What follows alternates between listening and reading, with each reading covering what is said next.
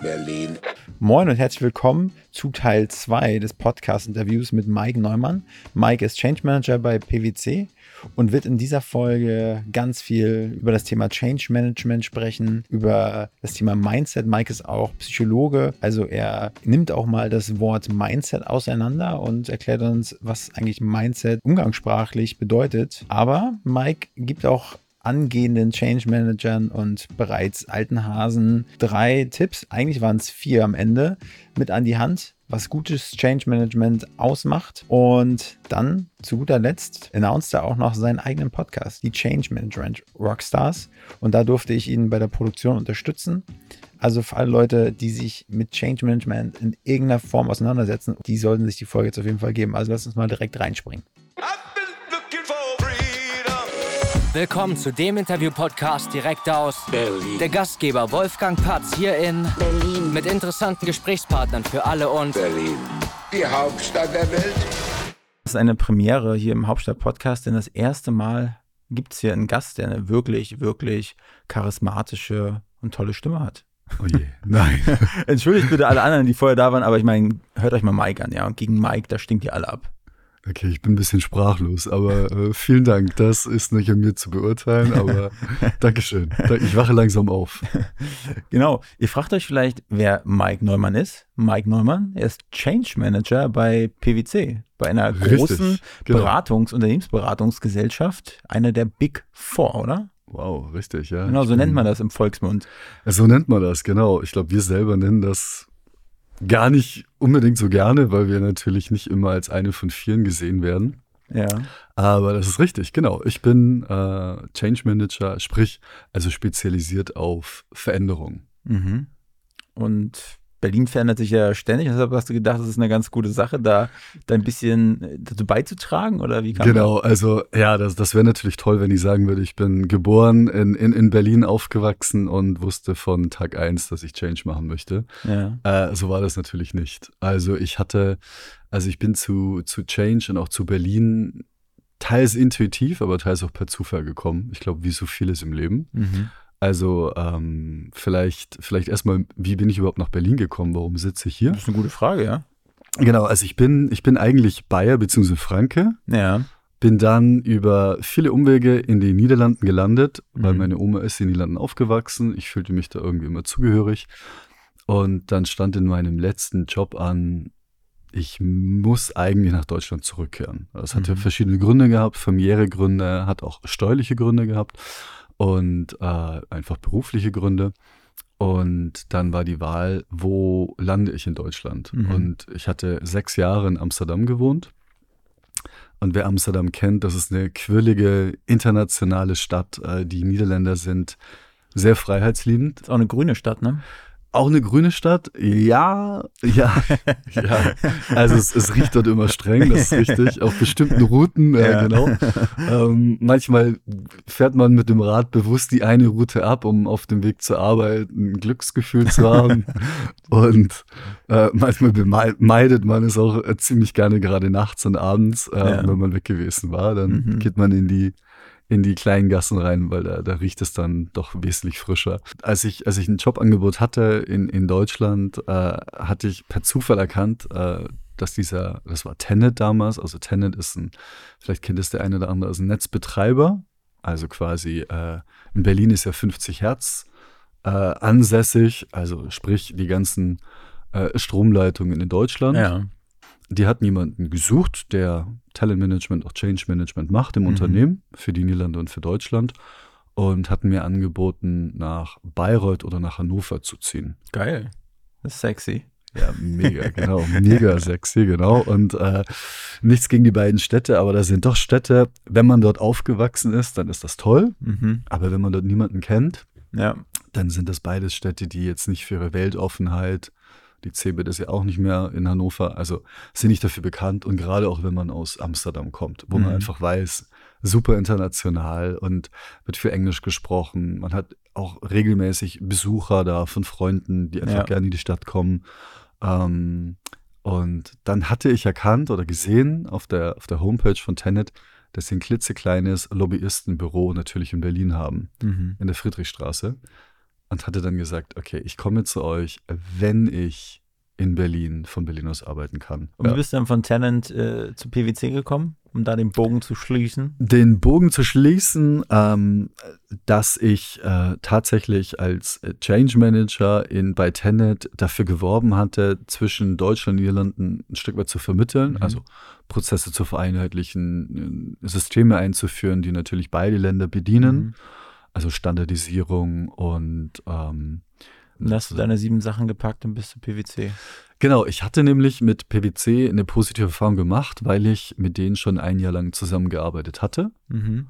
ähm, bei uns, weil ich hatte die gebraucht, um eben Change Management auch einzuführen. Mhm.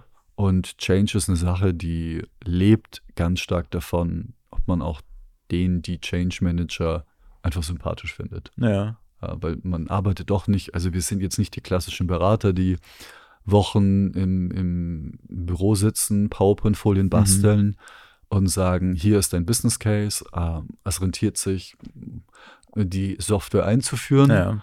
äh, kostet zwei Millionen Euro, vielen Dank. Sondern wir sind tatsächlich die Person, die dann, wenn sich die Firma entschieden hat, Mhm. diese Software einzuführen Ja. oder die Zusammenführung von Unternehmen oder den Umzug, zu sagen, okay, wir arbeiten jetzt die nächsten zwei Jahre Mhm. Schulter an Schulter zusammen, Ja. um diese Strategie umzusetzen. Quasi so ein Key Account Manager oder was, der auch mal da ist, um die, äh, die Beziehung zu pflegen und aber trotz alledem noch das Know-how reinzubringen und äh, zu vermitteln oder? Mm, Also ich finde es gut, dass du nachfragst, weil tatsächlich die meisten Menschen, gerade in Deutschland, ähm, also mit dem Begriff Change Management nicht so viel anfangen können. Mhm. Also auch bei mir im Freundeskreis. Also eigentlich tauche ich immer nur dann und selten auch alleine, sondern meistens im größeren Team, immer dann auf, also ich tauche immer dann auf, wenn eine größere Veränderung in einem Unternehmen ansteht was sich sehr stark auf die Mitarbeitenden auswirkt, also auf ihre Arbeitsweisen. Da müssen, werden neue Prozesse eingeführt, neue Systeme eingeführt, die Personen müssen trainiert werden. Mhm. Ähm, da muss eine interne Kommunikation zu diesem Programm oder Mhm. Projekt stattfinden. Und wenn wir der Meinung sind, dass da tatsächlich der, dieser Veränderungsaufwand größer ist und auch Mhm. das Unternehmen keine so große Veränderungsbereitschaft hat, also wir nennen das Change Readiness, sind Mhm. überhaupt dafür gerüstet, Ja. äh, dieses Programm äh, einzuführen, dann stehen wir quasi auf dem Tisch. Und tatsächlich, also weniger als Key Account Manager, sondern vor allem, ich würde mich eher als, idealerweise bin ich ein Coach, Mhm. ein Supervisor. Am Anfang mache ich relativ viel noch selbst vor Mhm. und idealerweise mit der Zeit bin ich mehr Qualitätsmanager und sichere ab, ja. dass alles seine rechten Bahnen geht. Ja. Okay, und wenn du jetzt hier drei allgemeine Tipps für ein gutes Change Management geben müsstest, wenn Wow. wir jetzt einen kleinen Mehrwert hier mitgeben wollen. Ja, natürlich, total gerne. Also, also, also, wow, das ist so die, die, die Bibel. Du machst die Bibel auf. Drei Tipps nur. Ja. Okay.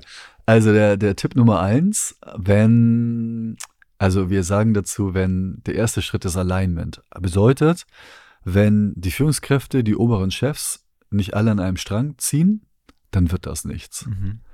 Und häufig werden ja Initiativen geboren aus einem kleinen Bereich heraus. Mhm. Schön und gut, kann auch toll sein. Man kann auch dann mit einem so Proof, wie heißt das? Proof of, ich weiß es gerade nicht. Ja, danke, genau. Ja. Proof of Concept. Das genau. ist so einfach. Yes, so das, einfach das ist kann das. dir nicht, nicht einfallen. Perfekt. Proof of Concept, genau. Beginnt man, sprich, man hat gesagt, hey, wir haben eine tolle Idee, ja, diese Software will man implementieren oder diese neue Arbeitsweise. So. Und wenn dann aber nur ein Vorstandsmitglied sagt, finde ich gut, mach mal und will das im gesamten Unternehmen ausrollen, Mhm. dann stößt das natürlich relativ schnell dann auf Grenzen, ähm, wenn das bestimmte Ressourcen, Kapazitäten von anderen Personen Mhm. betrifft, die dafür andere Projekte zurückstellen müssten. Das heißt also, wenn der Vorstand, die Geschäftsführung, wer auch immer, sich nicht komplett darauf abgestimmt ist und das äh, gemeinsam als Priorität kommuniziert, Mhm. dann scheitern in der Regel die meisten Projekte. Und Okay. das beobachten wir auch häufig. Deswegen, also die, das Allerwichtigste ist, Alignment. Genau, Alignment ist das Allerwichtigste. Mhm. Und das Zweitwichtigste ist, ähm, smart zu kommunizieren. Also tatsächlich jedes Projekt benötigt eine klare Kommunikation. Und ich meine, das, das haben wahrscheinlich, das hast du wahrscheinlich auch schon 4000 Mal gehört. Ähm, das Entscheidende ist allerdings, dass ich auch begreife, wann ist eine Information überhaupt relevant für jemanden. Also viele denken, ich kommuniziere natürlich viel Mhm.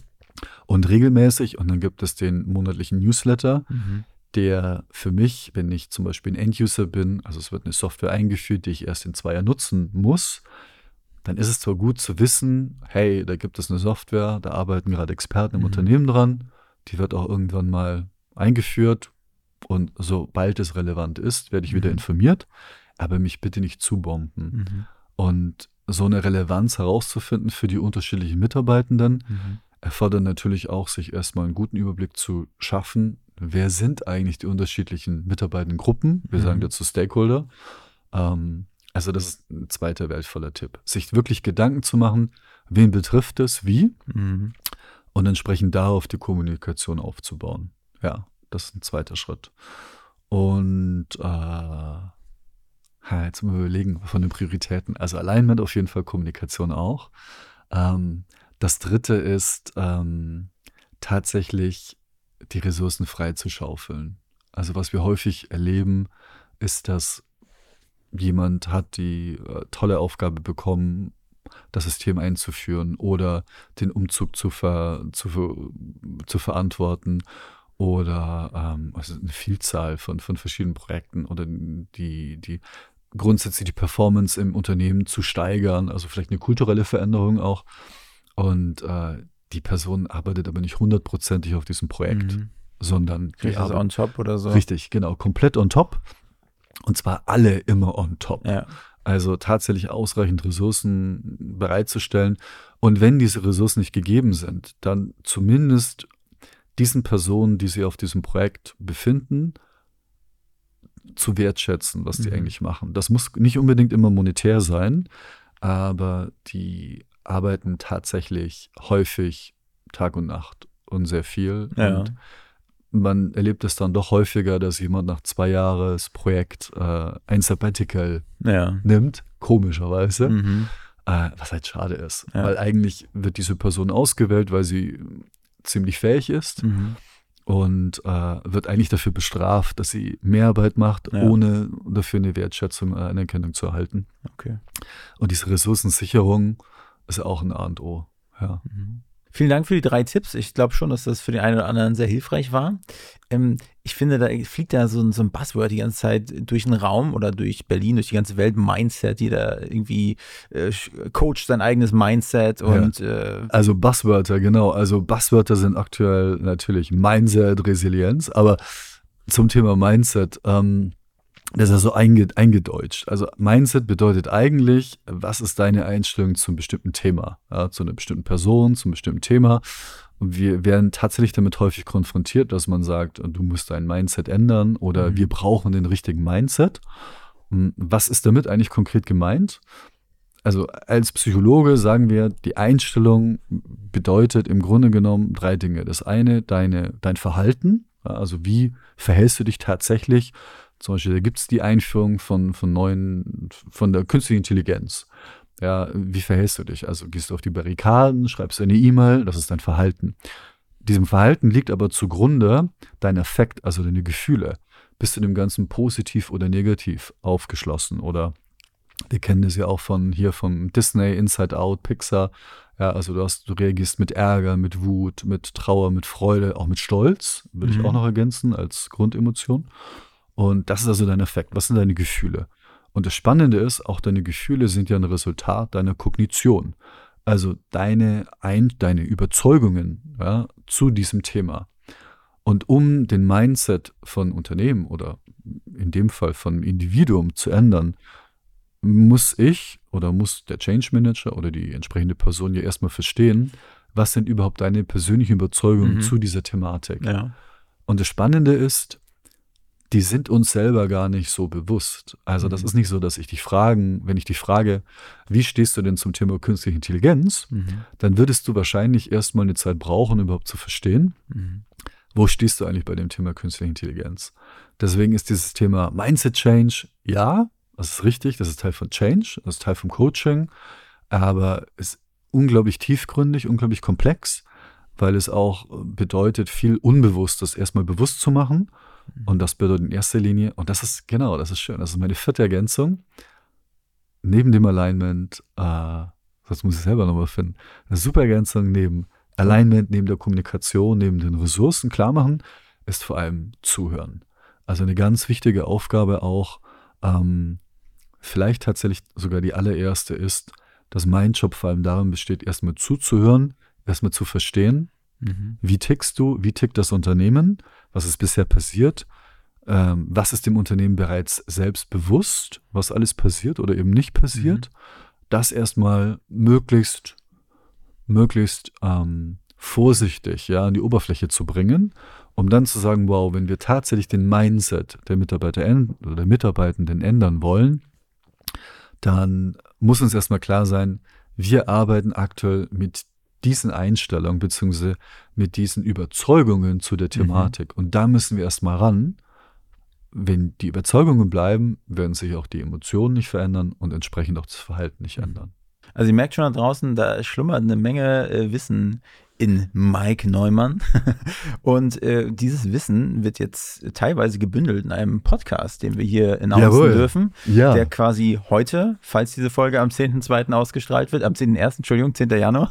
Und zwar ist es der Podcast Die Change Management Rockstars. Richtig. Und da würde ich gerne mal von dir hören, was hast du mit den Change Management Rockstars vor? Ja, super. Also vielen Dank dafür erstmal. Ich freue mich da nämlich riesig drauf, weil das ein sehnlicher Wunsch war, ähm, als ich vor zwei Jahren nach äh, äh, Deutschland zurückkehrte.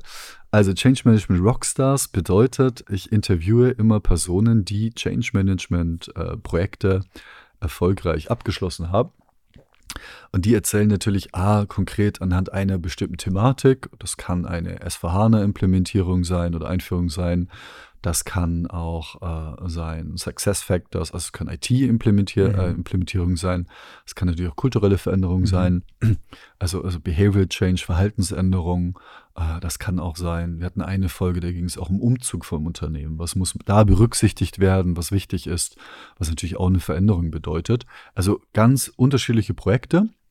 Und ich interviewe immer eine Person, die äh, da Expertise hat und uns quasi A erzählen kann, was ist ein guter Approach, also eine gute Herangehensweise, aber natürlich auch, was die Person selber, so Tipps, was man mhm. beachten muss, wenn man gerade selber in der Situation ist und was vor allem auch meine Interviews selber gelernt haben. Ja. Genau. Und immer kurz und knackig. Genau. Und ähm, die Idee, warum das Ganze ist, weil doch das ganze Thema Change Management in Deutschland noch sehr, sehr ähm, frisch ist. Mhm. Also man denkt, man wird überhäuft, weil man vielleicht den Begriff Change so häufig hört. Mhm. Aber gerade in den Niederlanden, wo wir eine sehr flache Hierarchie haben, also da gibt es so ganz selten wirklich Unterschiede hinsichtlich einer hierarchischen Struktur, zumindest mhm. nicht explizit. Und bedeutet im Umkehrschluss, dass ähm, Unternehmen in den Niederlanden häufig von sich aus sagen, wo ist eigentlich der Change Manager oder die Change Managerin? Und die wollen das. Also sprich, Change Manager hat ja immer die Aufgabe, ein Projekt aus der mitarbeitenden Perspektive zu beleuchten. Mhm. Im Kontrast jetzt zu einem Projektmanager. Der Projektmanager sagt, okay, ja, das ist das Ziel des Projekts. Da sind vielleicht die, die Techniker, die die Daten sichern, die die Prozesse sich angucken. Und ähm, dann gibt es vielleicht noch jemanden, der die Kommunikation macht. Aber das Spannende ist eigentlich, wenn jemand kommt und das Ganze versucht, eben aus dieser Mitarbeiterperspektive aufzuziehen. Mhm.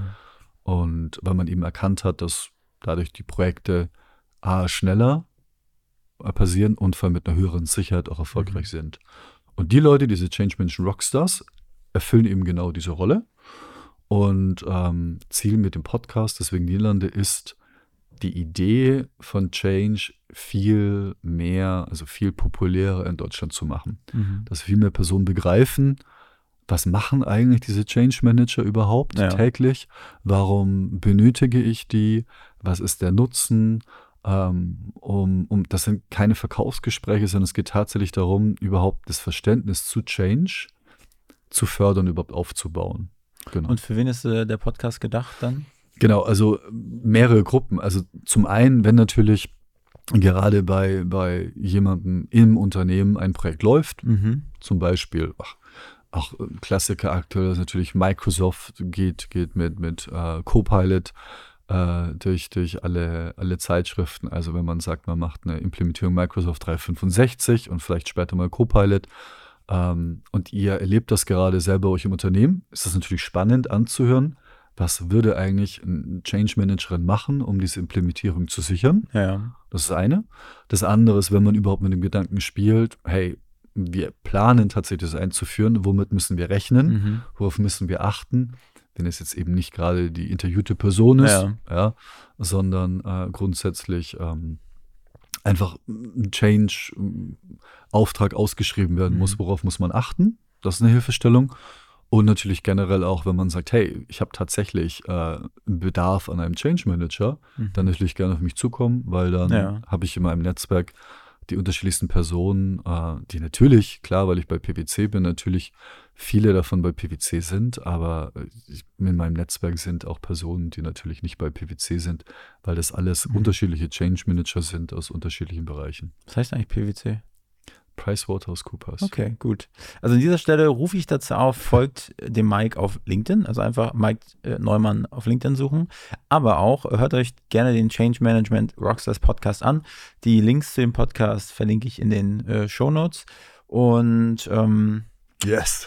Genau, also viel Spaß, hört rein und leitet den, falls ihr welche in eurem Bekanntenkreis habt, für die das interessant sein könnte, leitet den gerne weiter, oder? Natürlich, auf jeden Fall. Gerne. Ja, Mike, dann machen wir Sack zu. Ja. Wir sind fast am Ende des Podcasts. Letzte Frage. Wen, mit wem darf ich als nächstes sprechen? Wow, mit wem darfst du als nächstes sprechen? Also, ich hatte ja, nachdem ich meine allererste Podcast-Folge der Dr. Elisabeth Heldorf gewidmet habe, glaube ich, würde ich mich sehr freuen, wenn du äh, Kontakt mit ihr aufnimmst Ja, das mache ich. und sie einlädst. Okay. Und viele. Grüße. Mache ich. Gut. Elisabeth, ich melde mich bei dir. Wir sind jetzt ja auch schon offiziell auf LinkedIn connected. Ja, daher wird das ein Heimspiel werden. Dann Attacke. Also Mike, vielen Dank. Danke, Äh, ich hoffe, euch hat es da draußen gefallen. Nächste Woche gibt es wieder neue Folgen. Und dir noch einen guten Tag, Mike. Ebenso. Danke.